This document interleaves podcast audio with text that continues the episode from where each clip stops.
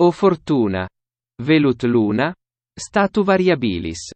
意思就是，哦，命运呀，就像月亮，你总是变化无常。这图片以及短短几行字带给他强烈的震撼，因此回家之后，他马上就把这首开头的大合唱给写了出来。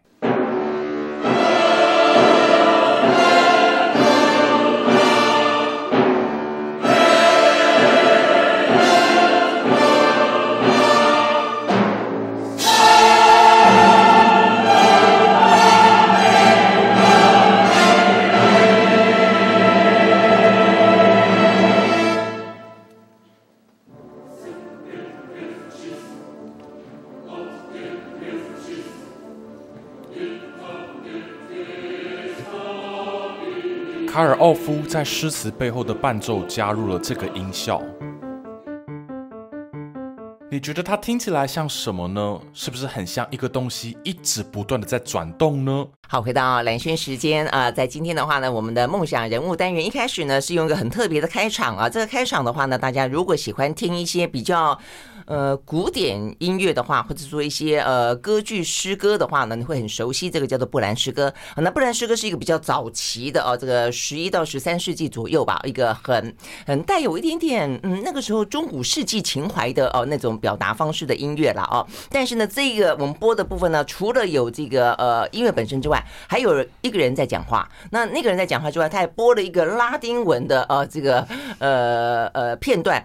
嗯，这个的话呢，就是我们今天呢要跟大家介绍的，因为呢，呃，最近我发现了有一个在 YouTube 上面呢，其实蛮受欢迎的一个 YouTuber，呃，他这个呃内容的话呢，叫做海牛的无聊。音乐人生，音乐家的无聊人生，音 乐音乐家的无聊人生啊。那呃，听起来说，哎，一般音乐家应该呃，感觉要很端庄啦，啊，很很有气质啦。那讲起话来，或者说呃，这个十指修长啦，哦，非常深奥之类的哦，至少样子哦，这个形象，会希望大家给呃大家这种。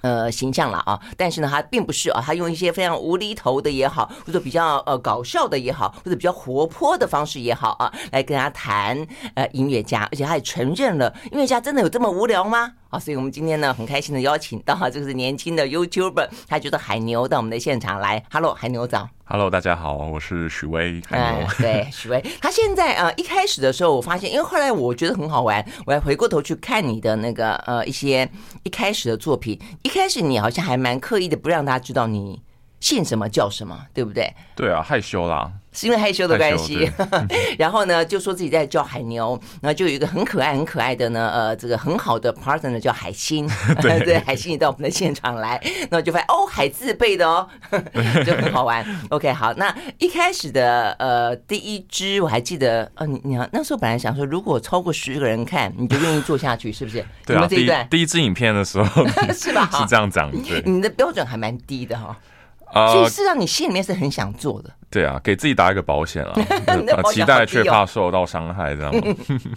但我说一般人如果怕受到伤害，觉得啊，如果没有到就算了。嗯，那考来什么一百个啊？一千个啊，你设十个太容易了，嗯、所以我觉得其实你心里面有个渴望。对啊，对啊，对，是不是这个样子？对对对。好，我们看一下讲哈。那先前我们播那那一支是我让我印象最深刻的呃，这个布兰诗歌那个作品，我后来发现你是帮高雄卫武营的一场演出在做一个，有点像是导，我们有书有导读嘛？哦，那个有点像导导导听导聆，嗯嗯，或是。呃，对，导聆或推广或是是吗？宣传这样子。好，那我觉得因为那个是我后来看了你很多支影片当中，我觉得那个的表现方式最。突出，而且呢，呃，去分析哦，这个布兰诗歌，呃，为什么是这样子的一个背景？然后呢，每一段在唱什么、说什么，我觉得是最大胆的一个。中间甚至有一段好像告诉大家说啊，这段是在思春。我觉得哦，是这个样子吗？呃，因为我们听不懂这些拉丁文嘛，哈。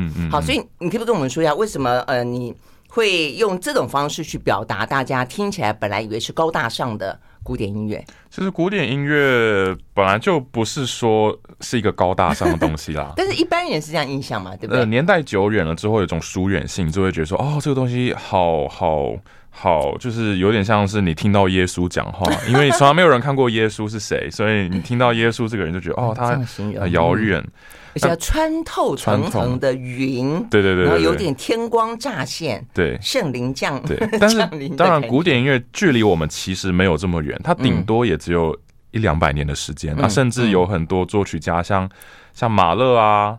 啊、呃，像这些人，他们其实距离我们也不到一百年，甚至有一些现在还活着的都有。嗯嗯，而且他们事实上算当年都是流流行音乐，也或许未必像我们现在的流行音乐这么的 pop，但是至少他们是当下的人也会也会听而。只是时间一拉长了之后呢，对我们来说就变古典了。但是就算没有那么遥远，但他用这种那么解构式的方式去，觉得我觉得或许应该一开始讲，就你怎么会想要？要去呃，这个去推广或者去介绍，用这种方式去介绍音乐。嗯，其实因为我自己学生时代的时候，常常就上一些课嘛，然后老师会给我们分析一些东西。嗯哼，然后分析分析，你就会觉得说，哎，这些东西很精彩啊，但是你平常很难跟别人解释啊。比如说我自己。啊，我自己学钢琴好了，对，然后我开一场音乐会，然后找我的亲朋好友来，然后我很难跟他们解释说我为什么觉得这个作品这么精彩，除了就是呃单纯听到觉得好听以外，其实有些很多作品它是有很多细节隐藏在里面，嗯。然后这时候如果你要让他们知道这有多精彩的话。一般的学院派的老师就觉得说，哦，你要先解释乐理啊，你要解释和声学、对位法，然后才有办法能够把这个东西讲得很完整。啊，这个东西我觉得非常可惜，因为这些和声学、对位法不是每个人都有这些时间去琢磨或者去嗯，去。而且有些名词你光讲，大家就觉得很陌生了吧？对啊，没有这些基础嘛。对啊，什么主和弦、属和弦啊？对。其实，但是我觉得这个东西。它是给圈内人使用的，嗯，对，你不应该跟没有学音乐的人还用这样子的方式沟通，所以我就觉得很可惜，因为呃，古典音乐发展到现在，它已经变成有点像是一个学院里面的东西，大家在学院里面都习惯用这样子的语言互相沟通，但是出了学院外面之后，你就发现你跟这个世界失去联系，嗯，所以我想要做这件事情，就是让。这个东西跟这个社会、这个世界重新建立一个联系，用用大家比较熟悉、比较能够直觉的语言去解释这些东西精彩的地方在哪里。真的，那你不会怕说呃破坏了呃音乐家的形象，或者是说呢，尤其比方比方说你在讲布兰诗歌，嗯，你用这种方法去表达。嗯，就像刚刚说了嘛，音乐家其实形象并不是真的像 像一个像一个有光环围绕在旁边，那个东西都是我们后来因为疏远性，就是说你你距离他很远，你就想象说哦，这个音乐家好像都很高冷啊，还是怎么样？那其实事实上不是这样。你看所有音乐家他们私下的生活跟我们没有什么两样，尤其你看。从以前来讲，莫扎特，你看他是一个多么的不好意思讲那个字，但是就是非常放荡的一个人，很渣，很渣。对，现代的音乐家这个会不会比较呃呃收敛一点？但是很很对，很渣，对，对，你比较收敛了，是吗？OK，好。这些音乐家其实没有我们想象中那么那么神奇啦，大家都是也是都是有血有泪的人，那也是因为他们是有血有泪的人，他们的音乐才能够感动人心。嗯嗯，真的是这个样子。不过呢，我觉得呃，讲到这边，我就要介绍一下这个海牛的背景。很好玩的，就是说他这个之所以会用这种方式来解释，因为我觉得跟你的呃，在在你们的说法应该叫叫做非原声，对不对？就非原声的呃，算什么音乐家 呃有关，就是说他并他是半路出家，就是哦，虽然小时候就在学钢琴，但是他后来是去念清大。你清大念的是呢医学科学跟电机工程，对，然后呢是呃清大毕业之后才去英国念了修了一个音乐的硕士，对，然后呢呃硕士念才念完。碰到疫情 封城，然后就被锁在英国。然后英国呢，闲着没事干哈，真的是我看这些教授，你是闲着没事干对吧？然后才开始想说啊，那这样好了，那把我这个梦想当中想要做的音乐推广来做一做好了，就开始做起第一支的影片。嗯，呃，这个其实蛮戏蛮戏剧化的哈。然后呢，当然过程当中应该有海星啊，这个非常呃这个贴心的陪伴啊，这个大家共同的追逐这个梦想。我们休息再回来听听看啊，这个当初在也不过才两年多钱啊，我觉得那一段实在是蛮神奇的，就是呢，呃，年轻人啊，这困在呃英国，很多人在疫情期间做了很多无聊的事情，或者做了很多有意义的事情。那海牛海星呢，他们做了第一支的影片，然后呢，非常的忐忑啊，不晓得这是不是呢 大家会喜欢，所以呢，定了一个非常低的标准啊，只要有十个人看，他们就愿意愿意做第二支。好，所以呢，故事就这样就这样开始的。我们休息，马上回来。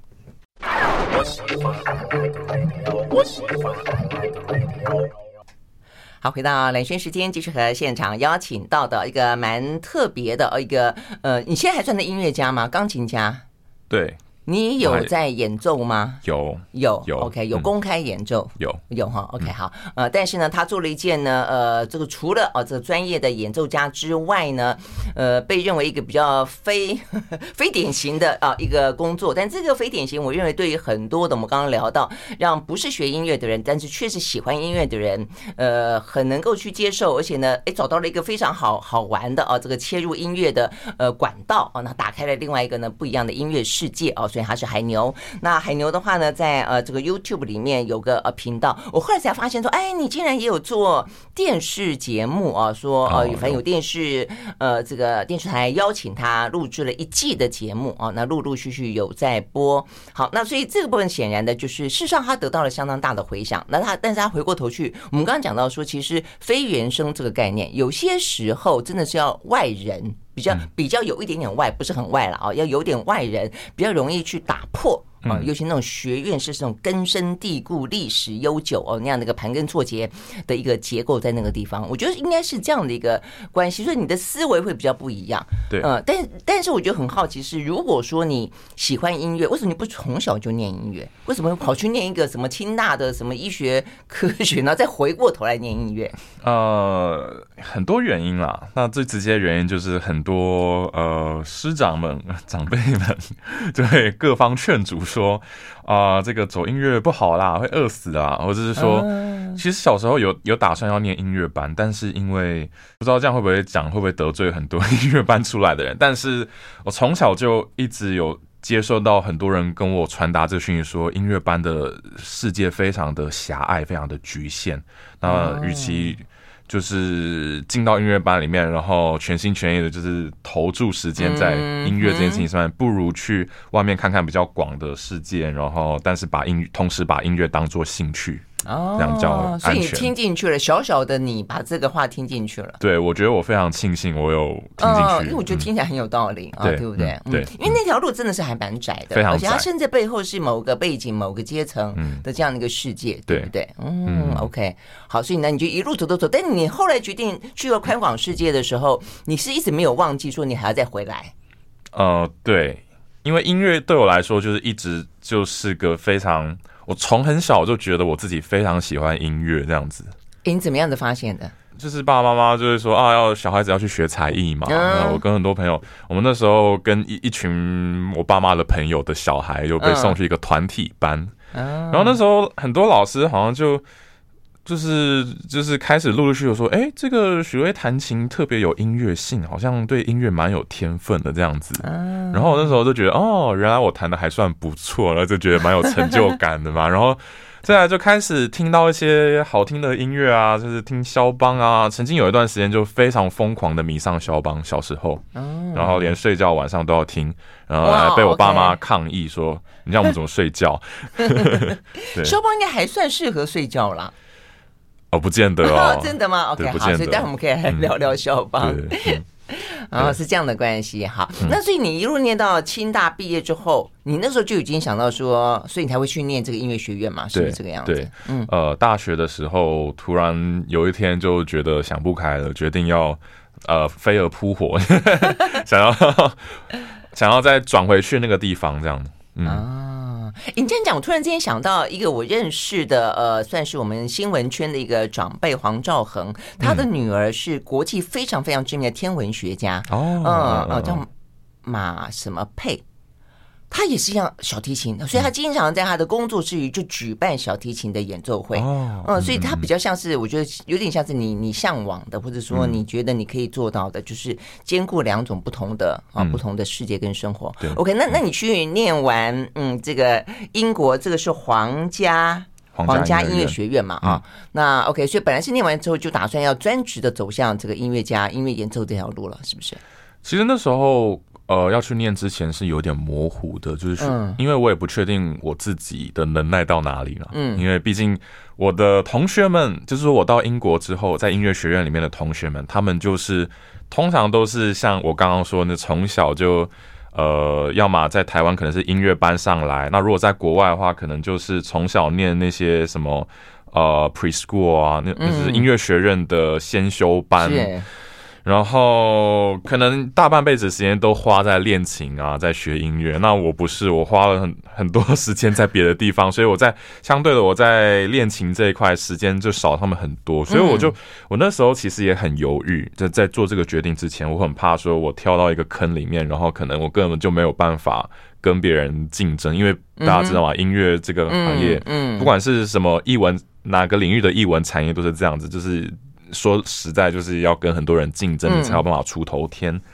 我其实那时候其实很担心这件事情，但后来，后来，后来，我的想法就是说，我会决定去做这件事情的想法，就是说，我觉得我不会走跟别人就是比较传统的那条路，可能会去尝试一些比较新的东西。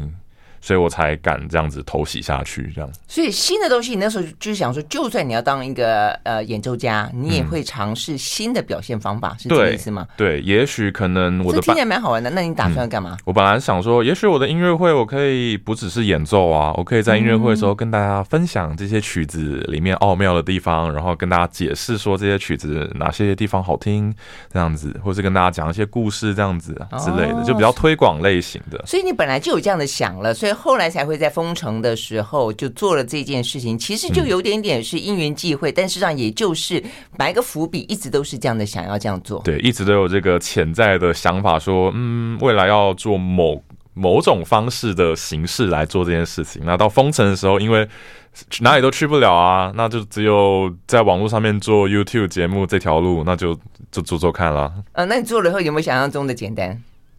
其实不太容易。但是我做的过程，我觉得非常有成就感，嗯，因为就是在用这些动画啊，用这些投影片，那些什么普利啊，然后怎么样这样飞来飞去，然后用什么东西很清楚的把一个很复杂的概念解释清楚的时候。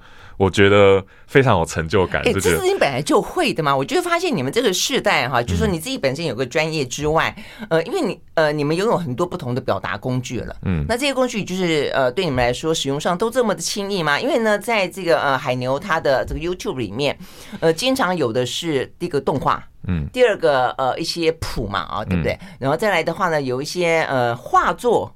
绘画啊，有些呢是你自己去拍的，嗯，这个影片，然后呢还有一些呃自己后置哦，后置上去的一些部分，像我们刚才一开始听说哦，命运呐，你会发现说在他的影片里面呢，实际上是一个呃琴谱啊，上面还给你写的哦，命运啊，嗯，就是很很很有趣哦，就超乎你想象中的一些表达，但是综合起来之后呢，你发现说它真的是非常的吸引人，所以这些事情本来就会的，还是你第一支影片花了多久的时间去把它。生出来的第一支影片花了大概呃一个多月，两个月，快两个月。一支影片两个月？对，一个十几分钟吧，十五分钟。哎、欸，哇啊，那真的是很久，花很久啊。因为当然所有东西都从零开始，包括这个谱要怎么弄啊，然后你要用什么剪片软体啊？因为我以前从来没有剪过片。是然后嗯，嗯然后你要怎么样让这个谱可以很清晰的展现出来？然后那时候也花很多时间在画画。因为里面有一些，嗯我的第一部影片在讲的是舒伯特的一个艺术歌曲曲集里面的其中一首，叫做《菩提树》。啊，我好喜欢那首歌。对，《菩提树》它是一个非常有画面、非常有意境的一首歌。里面他在讲，就是说，呃，一个诗人他看到一个菩提树，然后想到以前的一些回忆。对，想到以前他跟他的爱人啊，在这边有过美好的时光，嗯、但如今，那那时候是春天啊，现在是冬天了，一切一切都不一样了。呃，这个他的爱人不在他身边了，然后也永远不会回来了。他这个想这些美好的回忆的时候，同时看看现在的自己，所以我都觉得这个东西非常的有画面感。所以我那时候花了很多时间，想要把这个菩提树画出来。然后你画菩提树，呃，就是画说那个诗人走在，因为这个作品。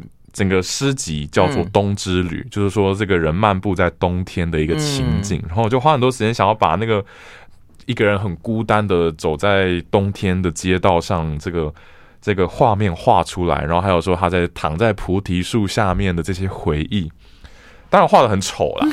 但是，但是对我来说，就是它有达到它的效果，就是让大家可以看到这个东西嘛，不用做太多言语上的解释，一看到马上就知道这是什么意思。OK，哦，那我们有看到第一支，所以你第一支花了两个多月剪出来的十几分钟的影片，真的有你画的菩提树跟冬之旅的感觉。对，哇，OK，好，我们休息了再回来。I like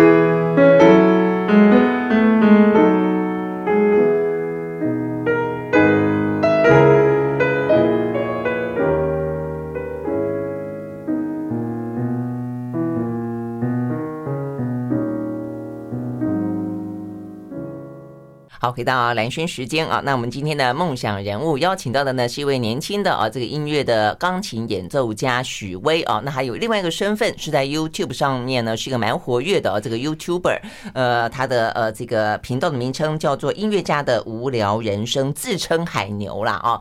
好，那这位海牛的话呢，在短短真的还蛮短的啊，因为他现在才二十六岁，两年前的话呢才从英国的皇家音乐学院毕业，呃，然后呢两年之间啊。他的呃这个订阅人数就有三十几万，然后呢中间有几支影片啊，我们刚刚其实其实已经让大家听过，中间一支是百万人点阅呃点阅的哦，就是那一支呢布兰诗歌。那另外还有几支像什么肖邦啦哦，肖邦为什么那么好听哦？我们刚才播的这一段呢，就是肖邦的钢琴啊。那另外的话呢，还包括呃什么帕格尼尼的呃一段曲子可以倒着倒着演奏啊。倒着呃，倒着上下颠倒，对不对？上下颠倒，所以这个待会我们来跟大家讲，所以蛮好玩的哦。就是说，好，那呃，确实就是说，你的表达方式打中了很多呢，想要去更进一步认识音乐、喜欢音乐的人的心。呃，这个部分有点有没有？让你有点始料未及。你从第一支花了两个，我真的听起来这个实在太夸张了。嗯，你如果说以后每一支都用两个月的方式来生产，我真的觉得你要流落街头。对，没错。好，但是你后来显然的越来越上手了嘛，对不对？对对。嗯，你后来抓到一个什么样的诀窍？然后呢，我们刚刚讲到你用这么丰富的啊这个题材去呃做出一支影片啊，甚至里面还有周星驰的画面，我都觉得我看了以后差点没昏倒。啊，但是呢，哎，也还。巧妙的点出了一些他想要表达的啊，嗯呃，OK，所以呢，嗯，过去这两年多的心得是什么？就是一般是属于呃一般的呃喜欢音乐，但是不是你们这个圈子里面的人的反应是什么？那你们这个圈子里面的人看到一个许巍，嗯，年纪轻轻搞把这个音乐搞成这个样子，这么的呃活泼啊，又是什么样的感受？嗯，呃，圈内人好像也都蛮惊讶的。我想是哦，对他们就说哦，原来这种东西会有人想看这样子，对，嗯嗯。嗯，对，就代表你你呃找出了一条呃属于你自己的道路啦，嗯对，所以我过程当中你有没有任何的？所以我们刚刚就是讲到说，你花两个月剪第一支影片，你你有没有什么样的曾经想要放弃啦，或者说这个过程当中你怎么样的去执着下来？哦，这个过程哦，还是因为封城封的够久，所以你不得不 封的够久，所以让我有足够的理由说我可以关在家里面做这件事情，对不对？好像也是哈。对，以前大学的时候也是啊，练念书都来不及了，念书加练琴，然后到英国是光是练琴就来不及了，所以封城那段时间是给我一个很好的机会去尝试以前没有做过的事情。哎，那如果不封城的话，照理说，你那个时候你应该要干嘛？我那时候应该要准备我的毕业演出。封城之前，我在做的事情是我在准备我的第二年第二个学期的一个协奏曲的考试。嗯，那时候在练一个很难的作品，叫柴可夫斯基的第一号钢琴协奏曲，非常非常有名，也非常非常多钢琴家都在挑，都一定会挑战的一首曲子。啊，那时候考试前一个礼，呃，考试前一个月的时候，我那时候本来。从伦敦坐飞机到美国去考博士班，啊跑到 Boston 还有纽约去考了大概呃三间学校这样。嗯嗯，对，然后。呃，后来就赶回来，然后急急忙忙的赶快要准备这个考试嘛，因为之前都在准备考博士班，然后现在要准备考学校的协奏曲，其实分量非常重，然后非常忙碌，压力非常的大。就有一天，我就听到陈时中说：“哦，我们现在预期啊，这个疫情的中心会转移到欧美地区。”然后那时候就想说：“剉咧等。”那时候真的是吓死了。后来就开始。那时候英国整个氛围很神奇哦，你就开始英很佛系，一开始一开始很佛系，但是嗯，政府很佛系，但是年轻人很焦虑。我们那时候学生，我们那时候大家都在传，哎，听说那个隔壁校的有一个同学已经确诊了，然后他说啊，好可怕，然后开始就有学生在在那个学生就是叫什么学生会的网页上面开始在。传很多阴谋论啊，说我们学校有人确诊，但是学校把讯息压下来，不让我们知道啊，然后这样，然后说我们应该学校应该马上停课，然后然后就开始就是大家就很焦虑，在那边吵来吵去。很未知，对，那时候大家对病毒一无所知，到底多凶猛，到底怎么样传播的，到底会有怎么样都不知道。对，那时候大家有人甚至以为说得了就会死，还会怎么样之类的，就非常非常的非常很很焦虑啦，这样。我记得那时候我的考试是三月二十三，对，我我非常记得封城那一天是三月十五号，的学校说停课，因为本来学校还有说哦我们封城，但是我们还是不停课，你们还是可以来。然后后来就是没办法说我们封城，然后也停课，是三月十五号。然后从那时候开始，我就开始做我的 YouTube。然后封城到什么时候？封城到大概。我后来五月的时候，哎，五五六月的时候，因为我们那时候遥遥无期，不知道什么时候会解封，然后学校一直跟我们说，我们的那个协奏曲考试直接取消。然后老师学校现在在讨论，就是我们的毕业音乐会这件事情要怎么处理了。然后他们就说延后啊，延到本来是六月，然后说啊延到七月，然后延到八月，然后最后是延到九月。然后呢我们在六月的时候，因为真的等的等的遥遥无期，后来就决定回台湾。哦，这样子，嗯，回台湾。哦但回台湾，你并没有中断你的影片，因为那个时候你也是在等待嘛。对，OK，所以有时候等待哦，其实还蛮能够滋养一些 一些预期不到的事情的啊。对，OK，我们休息了再回来。嗯。I like 103, I like radio.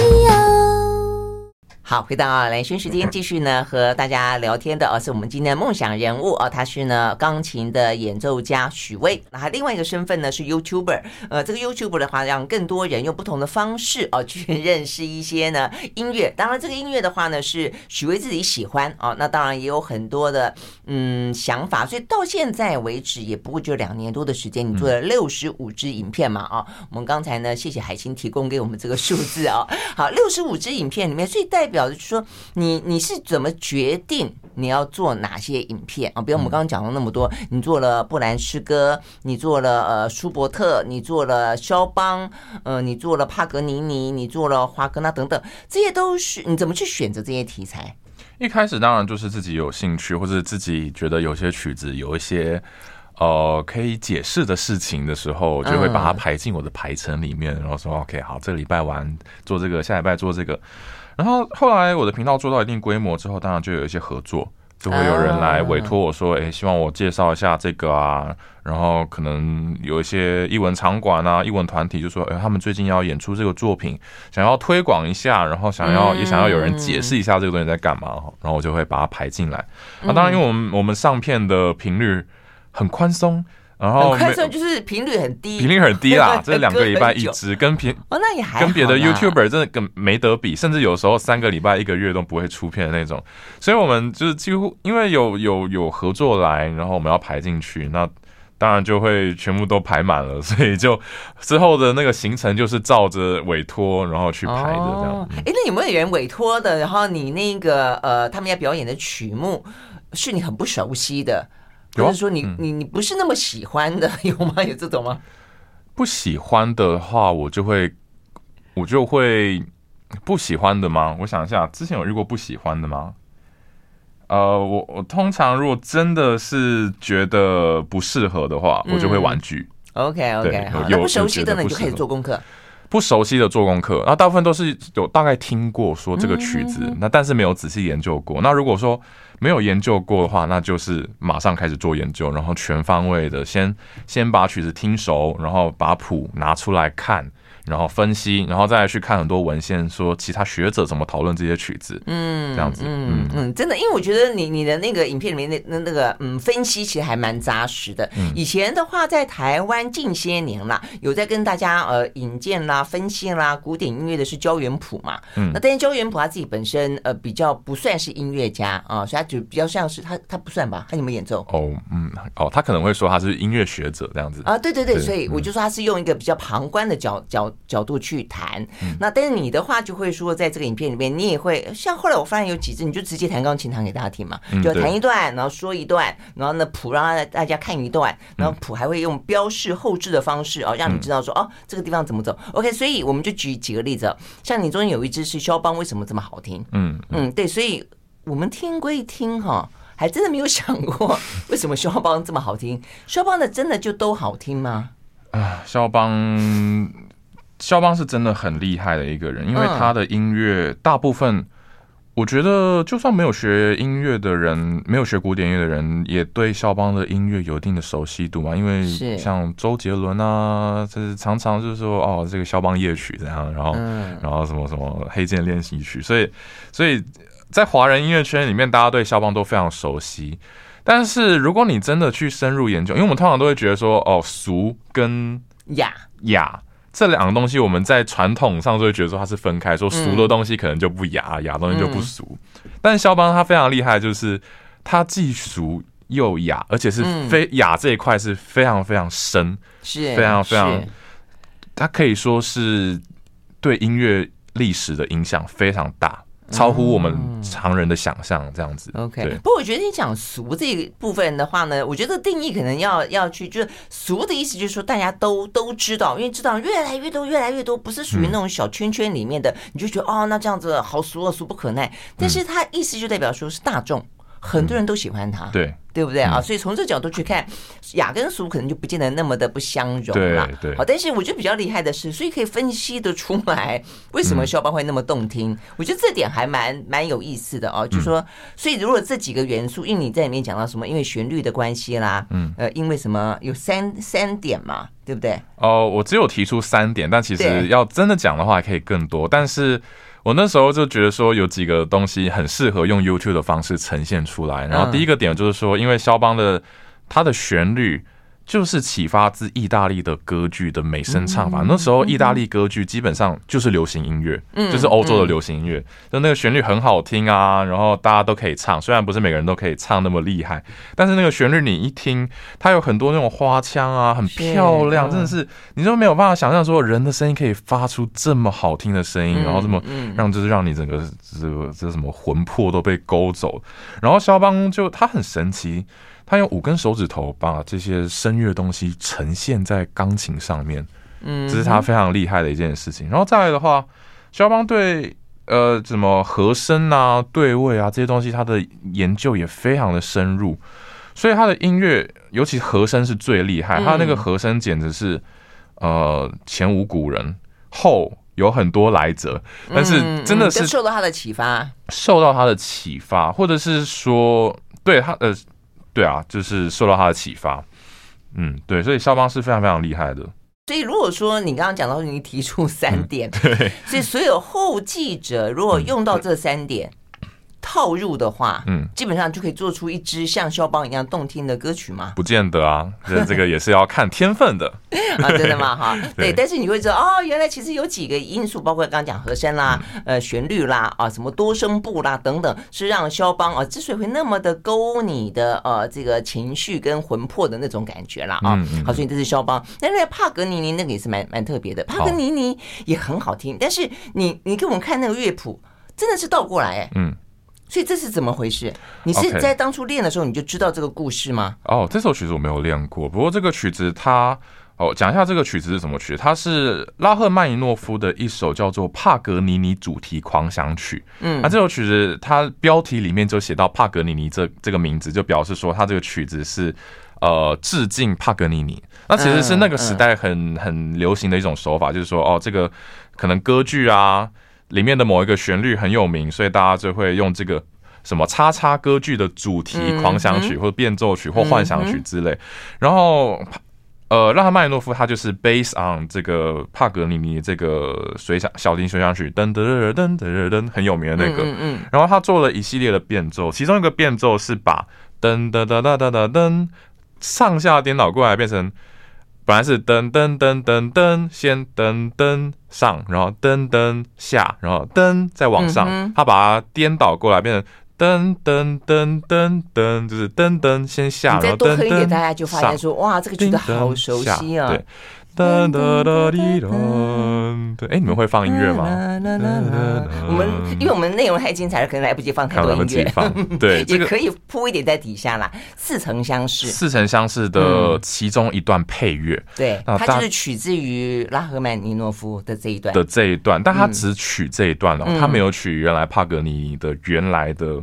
开头的那个主题呈现，他就只取这个其中这一段变奏，然后大家听都觉得哇，这旋律也太好听了吧！这个旋律好好听，他就是专门为这个旋律写了一个曲子，对不对？那我跟你说不是哦，这个其实他就他是帕格尼尼变换过来的。对呀，所以这就是创作艺术最神奇的地方，你在有限的呃，这叫什么限制之内，创造出了大家想象之外的这个。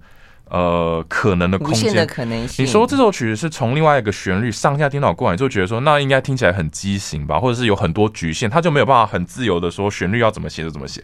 但是那个拉赫曼尼诺夫就是这么厉害啊，他就是他明明就告诉你说这个旋律是那个旋律上下颠倒，但是他透过调整一些音程变化，然后还有一些节奏。就让这个被颠倒过来的旋律变成一个旷世经典，就是所有人听都会觉得哇，好好听的旋律，谁写出来的？这样真的，而且在我看来，我就觉得他怎么想到用这一招的啊？是不是有一天盯着琴谱发呆，然后想，哎，这个豆芽菜可不可以左右翻一翻，上下倒一倒？是不是这样子弄弄出来的啊？这个实在是太太天外飞来一笔了啊！但是就像这个呃许巍说一样，这么的好听。OK，我们休息，回到现场。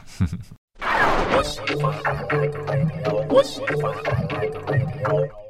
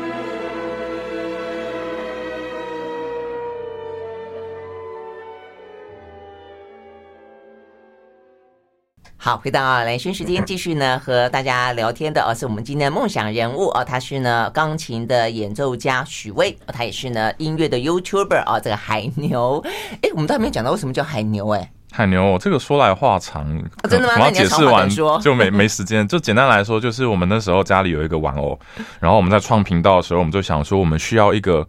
哦，那个玩偶就是一只海牛的玩偶，然后我们那时候在创频道的时候，就觉得说我们需要一个吉祥物才可以，吉祥才可以，才可以，才可以吸引到更多人。然后那时候就窘迫的情态之下，就好随便就把那只海牛的抓过来当我们的吉祥物。那是你自己画的？呃，对，那个图是我自己画的。嗯，所以也是你的绘画初体验，就是后来那个海牛越来越会动了啦，所以代表的就是说你也对这个影片的这个呃制作越来越熟悉，不只是会动啊，像我们今天刚才听到那个华格纳，你在有一支呢讲到华格纳的歌剧哦，跟这个威尔第的时候，你也画了一个胖胖的呃。这个什么声乐呃，你声乐家，那个也会动，那个也蛮可爱的。好，所以我们听到这个呢，呃，顺便就聊一聊。我觉得那一支。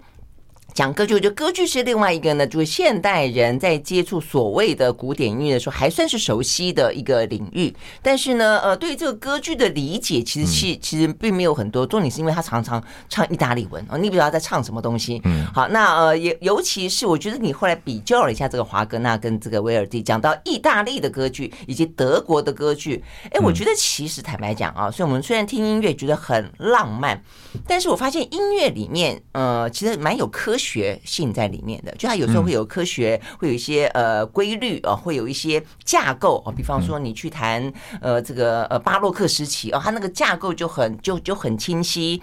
那但是呃进入了浪漫乐派的时候啊，又变得怎么样哦？所以其实这些事情在你分析起来，我就觉得哎，听起来真的是蛮有趣味的。尤其是华格纳跟威尔第的比较，对不对？嗯嗯，对。那华格纳，华格纳，我觉得他。对我来说也算是蛮有启发的一位音乐家。嗯，我们传统觉得说华格纳写歌剧嘛，所以他是一个音乐家。那你觉得，你猜华格纳他会说自己是音乐家吗？其实不是，他说他是一个是，他是一个剧作家。哦，那华我们听很多音乐家的故事，就说哦，莫扎特从什么三岁开始学音乐啊，然后五岁作曲啊，贝多芬从小练钢琴。华格纳不一样，华格纳小时候他是喜欢戏剧。他喜欢席勒啊，那些歌德啊，然后他对这些戏剧非常有兴趣，然后想要当剧作家，想要写脚本，然后呃喜喜欢想要写剧本这样。那只是直到他大概青春期的时候，有一天不小心在音乐会里面听到贝多芬的交响曲第七号交响曲，他觉得哇，这个实在是太感动了。他说音乐居然可以发挥对对我们的情绪造成这么大的影响。那也许我我如果把戏剧跟音乐结合在一起，那那个我的戏剧不就是会更感动人心吗？嗯、是这样子来的，这样子来的。对，所以跟他之前已经有所谓的歌剧或音乐剧的。的的形式了吗？有以前的歌剧，嗯、当然欧洲很久以前演演戏剧都会有音乐，就是当插曲。嗯，呃，像我们现在的音乐剧也是嘛。OK，是。对，像我们电影里面也都有配乐。嗯，但它那个音乐就只是一个衬托。那歌剧，意大利的歌剧的话，基本上就是为了歌手服务。嗯，所有的剧情，所有的音乐都是要让歌手可以炫技。啊，然后像一个明星一样这样子，嗯，对，他就是演唱会，只是有塞了一个剧情进去。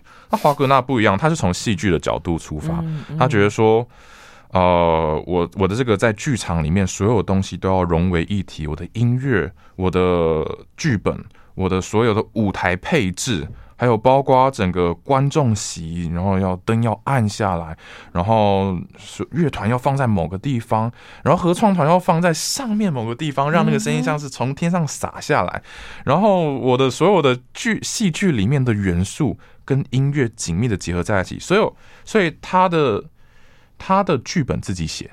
以前的歌剧不一样哦，莫扎特的歌剧，他剧本是先找一个剧作家，哎，你帮我把剧本写好，好写好之后拿过来，OK，好，我照着你剧本上面的文字去谱曲。华格纳不一样，华格纳因为他觉得他所有东西他都要融为一体，所以他的剧本自己写，然后自己去收集这些民间传说，然后把它汇整起来变，然后他去研究了很多哲学，他去看叔本华的这个作为意志与表象的世界，然后在里面得到很很大的灵感。然后跟尼采也是朋友，那影响尼采非常多。他把这个他的哲学思想，叔本华哲学思想，然后注入到这些民间故事里面，然后再用自己非常深的文学造诣哦，他的那个剧本里面的文字是出了名的艰深难懂的，对德国人来说。然后这些东西变成了一个很。很棒的剧本之后，他同时在写剧本的时候，他心里也在想着这个音乐，想说我剧本写到哪里的时候，这个音乐要怎么样对应啊？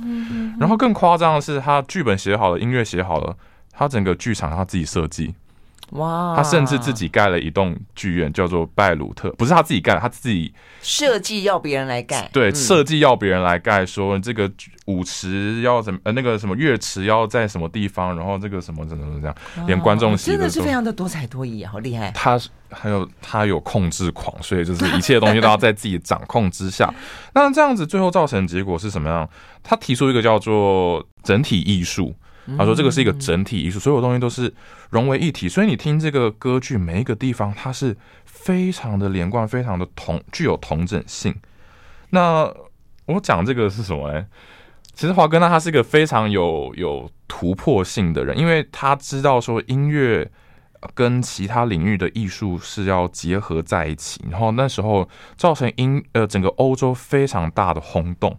那其实我现在在做 YouTube。”然后包括我，我那时我我从以前就一直想说，我的这个以后我的音乐的这个事业，想要突破一些传统的的局限的时候，其实现在看华格纳故事就会觉得很有共鸣，因为嗯，我们在音乐圈里面待久了，就会觉得音乐就是一个世界，就是在音乐的世界里面打滚，你忘了看到外面的世界其实也这么大。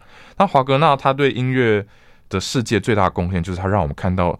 音乐跟其他领域的对话是可以做到这样子深度、这样子的效果，然后带给我们很多很多的启发，让你的世界不再是局限在一个小小的框架里面，然后在那边钻牛角尖而已。这样子，嗯嗯嗯嗯嗯，这个听起来很棒。这个呢，等于就是很多种的艺术，事实上它可以呢被汇总在一起，那用一个很同整的呃方式去去表现。不过，这个对于音乐家来说，或是对于这样来讲，就不能够那么狭隘的去定义它，定义它是一个。音乐家了，他就是一个，就一个艺术家来说，他得要 具备很多重的呃这方面的呃艺术的能力哦，跟他的一些特质。对，所以听起来呢，这个嗯，海牛许巍能够做的事情 无限宽广，要走的路 还是可以很长。所以你接下来会继续的拍影片，那继续的进行你的演奏。对。